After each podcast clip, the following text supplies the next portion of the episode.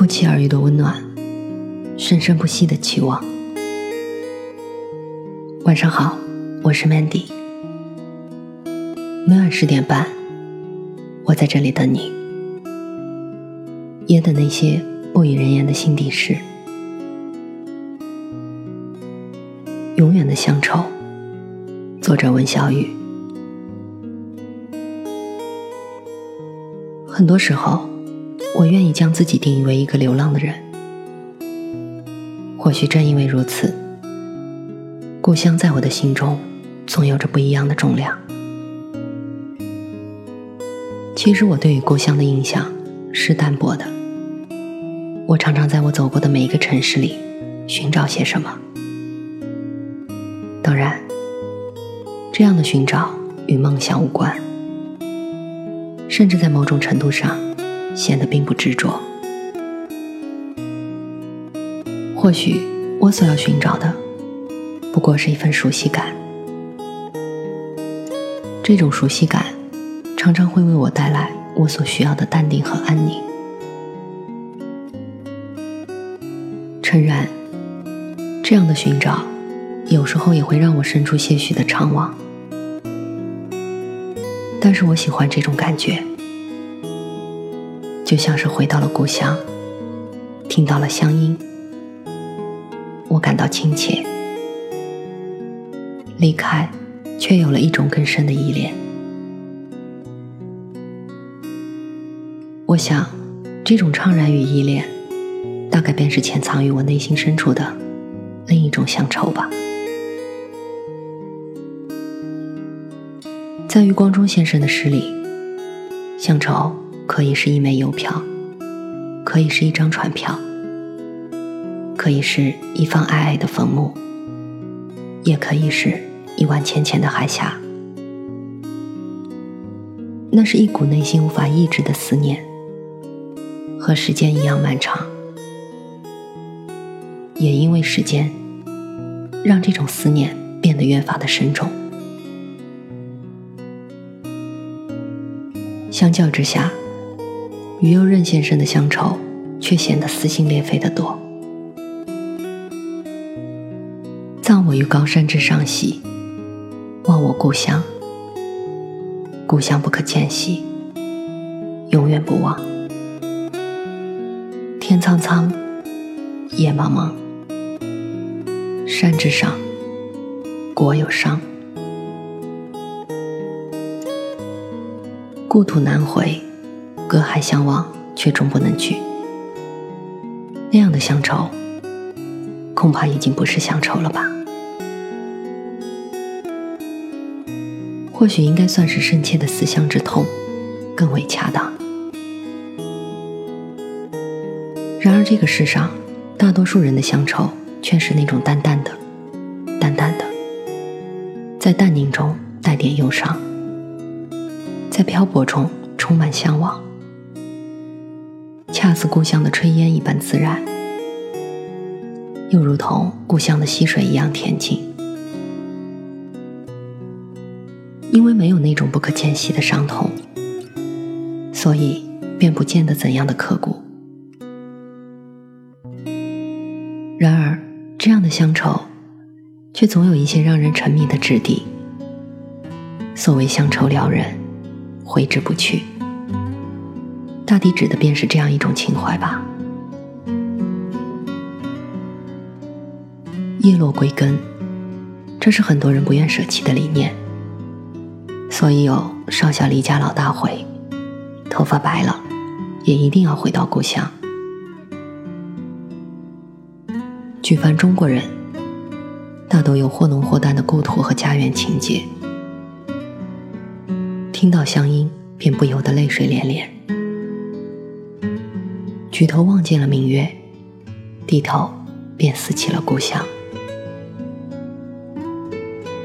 一枝一叶，一山一水，月圆月缺，都可以是思乡的寄托。这样的乡愁，写在每个人的心中，它并不沉重。相反，在某种意义上，恰似人心中的一面镜子，映照的是自己最初的形象，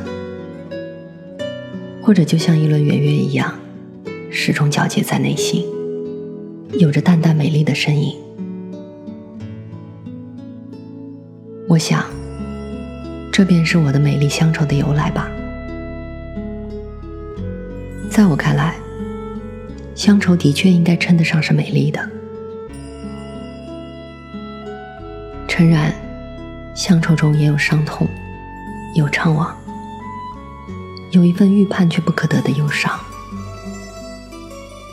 然而，当心中那抹乡愁涌起的时候，内心必定是清纯而无任何杂质的，柔软而又温暖的。那份明净和向往，常常可以照亮心灵中任意一个曾经阴暗的角落。在某种意义上，我不希望一个人任何时刻都用坚强来武装自己。有时候，人必须有那么片刻的温存和宁静，哪怕是脆弱。想想家，想想故乡的山水，想想故乡的小路，想想故乡已长得参天的大树，还有那永远开不完的野草花。故乡放在心里，在心里永远为故乡留下一个角落，那该是一件多么惬意的事。古时的人多半背井离乡，归途难觅，所以更容易自身，也更容易理解乡愁的由来。现代社会，通信和道路越来越发达畅通，以至于远在天涯，也若近在咫尺。来来回回不过平常事，所以在一定程度上的确缓解了乡愁之重。然而，我以为乡愁是永远的。乡愁的存在，不在于道路的曲折远近，不在于时间的长短，却在于人内心深处永远寻求的那份归属感。在时间的长河里，每一个人都在流浪，而乡愁便是那艘可以把我们带回最初的船。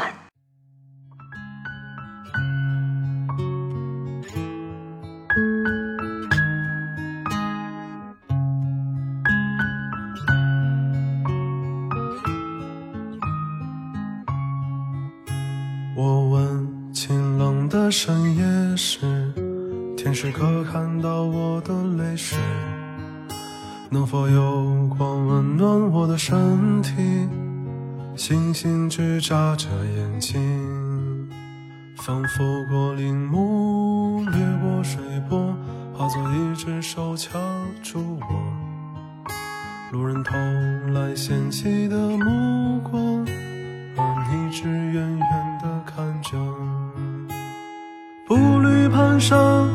拾荒者，在角落向醉汉求饶，可又听见他惶恐的声音。人们只默然经过，发动的火车就要驶离，留下了作别的人，怕眼泪将低沉的心淹没，站桩只轻轻地说。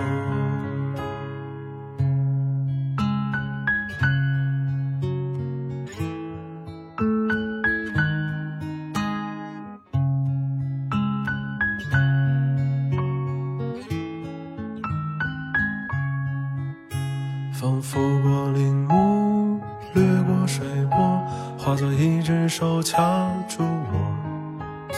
路人投来嫌弃的目光，而你只远远地看着。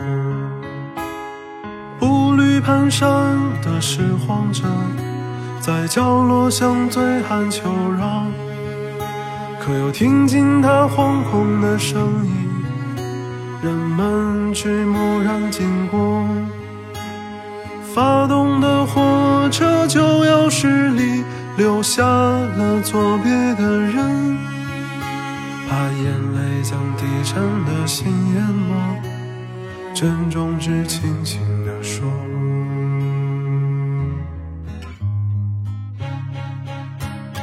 步履蹒跚的拾荒者，在角落向醉汉求饶，唯有听见他惶恐的声音，人们只默然经过。发动的火车就要驶离，留下了作别的人，怕眼泪将低沉的心淹没，珍重只轻轻地说，珍重只轻轻地说。我问清冷的深夜时，天使可看到我的泪水？能否有光温暖我的身体？星星只眨着眼睛。